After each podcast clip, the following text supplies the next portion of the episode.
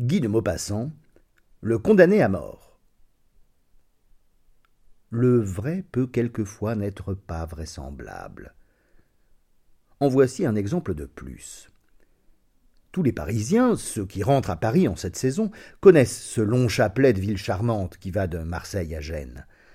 On arrive en ces mignonnes cités en quittant les plages du Nord, on en part dans les premiers jours d'avril, juste en ce moment, c'est-à-dire quand elles vont devenir de vrais bouquets, quand toute leur campagne n'est plus qu'un jardin, quand les roses et les orangers fleurissent.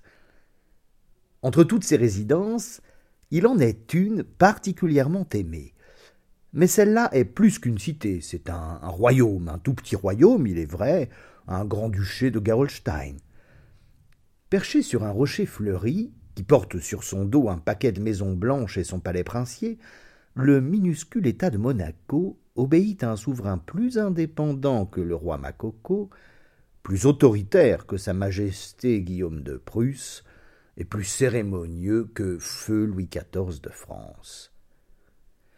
Sans peur des invasions et des révolutions, il règne en paix, avec étiquette, sur son heureux petit peuple au milieu des cérémonies d'une cour où l'on fait encore la révérence.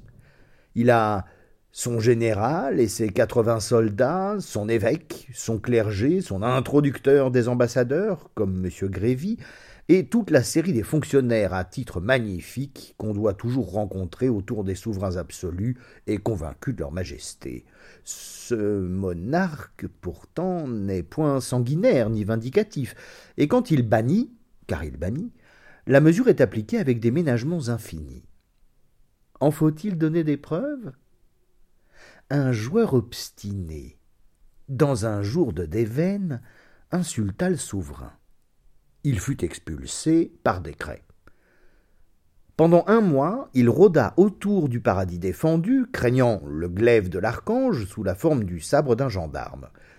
Un jour, enfin, il s'enhardit, franchit la frontière, gagne en trente secondes le cœur du pays, pénètre dans le casino.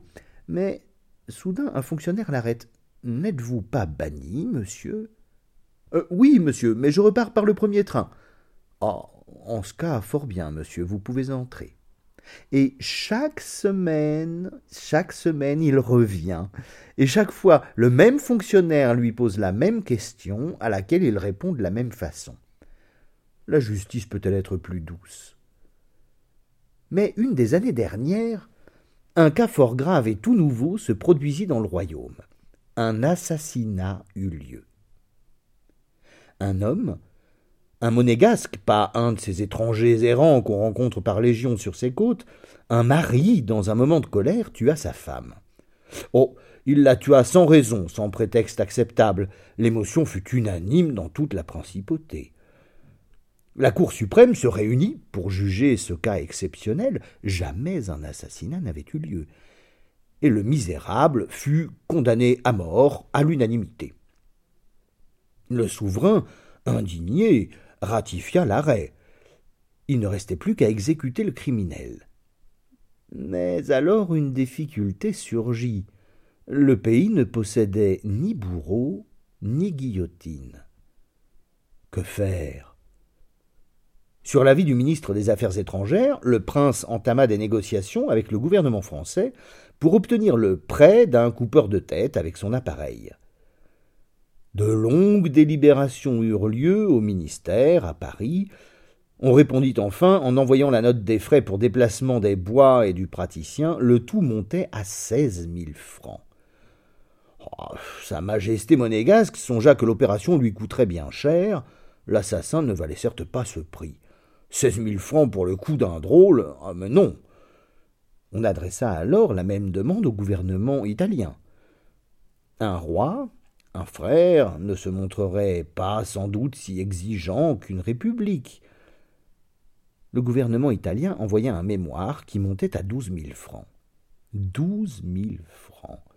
Il faudrait prélever un impôt nouveau, un impôt de deux francs par tête d'habitant. Cela suffirait pour amener des troubles inconnus dans l'État. On songea à faire décapiter le gueux par un simple soldat.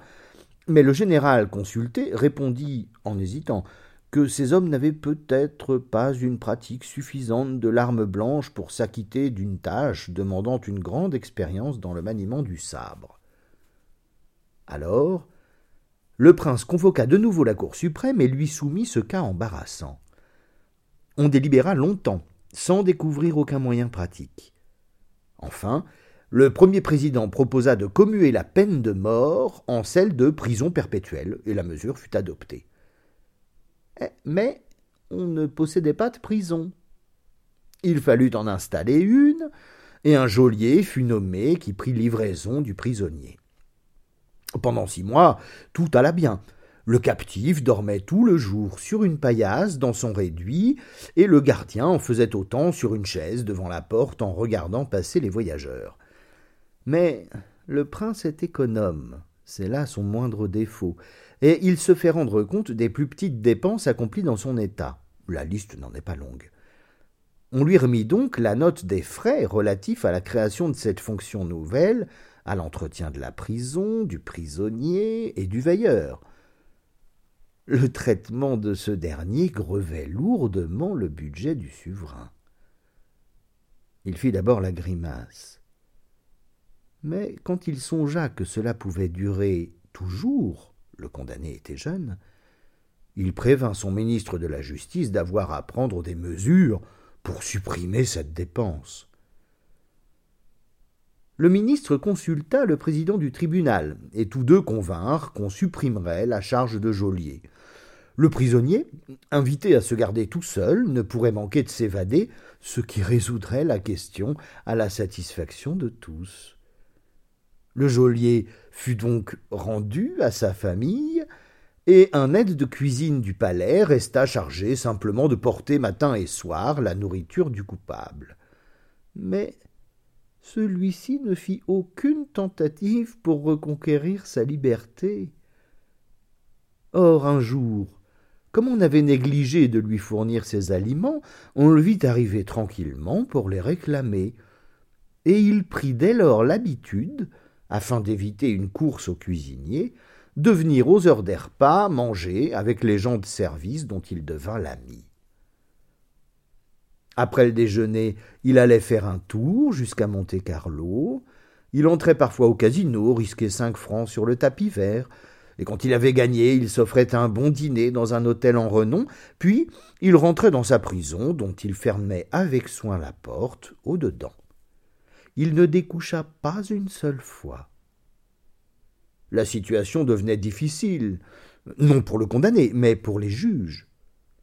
La cour se réunit de nouveau et il fut décidé qu'on inviterait le criminel à sortir des États de Monaco. Lorsqu'on lui signifia cet arrêt, il répondit simplement euh, euh, Je vous trouve plaisant. Eh bien, qu'est-ce que je deviendrai, moi? Je n'ai pas de moyens d'existence. Je n'ai plus de famille. Que voulez-vous que je fasse? J'étais condamné à mort. Vous ne m'avez pas exécuté. J'ai rien dit. Je, je fus ensuite condamné à la prison perpétuelle et remis aux mains d'un geôlier. Vous m'avez enlevé mon gardien, j'ai rien dit encore, et aujourd'hui vous voulez me chasser du pays? Ah mais non. Je suis votre prisonnier, votre prisonnier jugé et condamné par vous. J'accomplis ma peine fidèlement, je reste ici. La Cour suprême fut atterrée. Le prince eut une colère terrible et ordonna de prendre des mesures. On se remit à délibérer. Alors il fut décidé qu'on offrirait au coupable une pension de six cents francs pour aller vivre à l'étranger. Il accepta.